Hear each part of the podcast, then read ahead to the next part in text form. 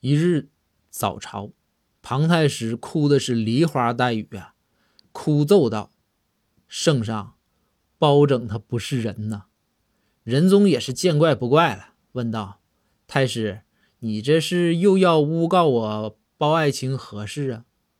庞太师赶紧说道：“圣上不是诬告啊，刚才上朝前呢，包拯让臣下当众脱掉外衣、衬衣等等啊。”仁宗听完，转头看向包公，大声说道：“包啊，你最近是不是有点恃宠而骄的意思呀？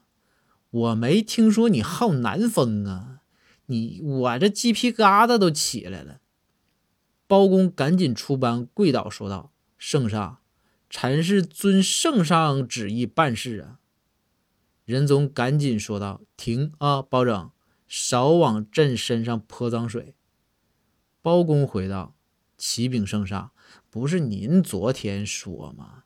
说最近这百官上朝有点懈怠，尤其是这衣冠不整这项。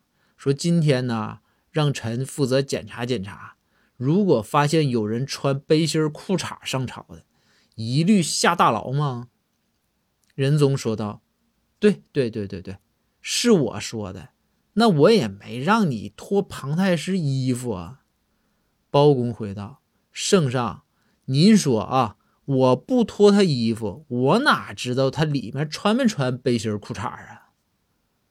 庞太师哭道：“，圣上，包拯他这是篡改圣意呀！”仁宗说道：“太师，你先别说话。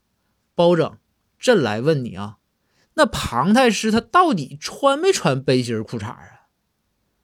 包公竖起大拇指说道：“启禀圣上，没穿。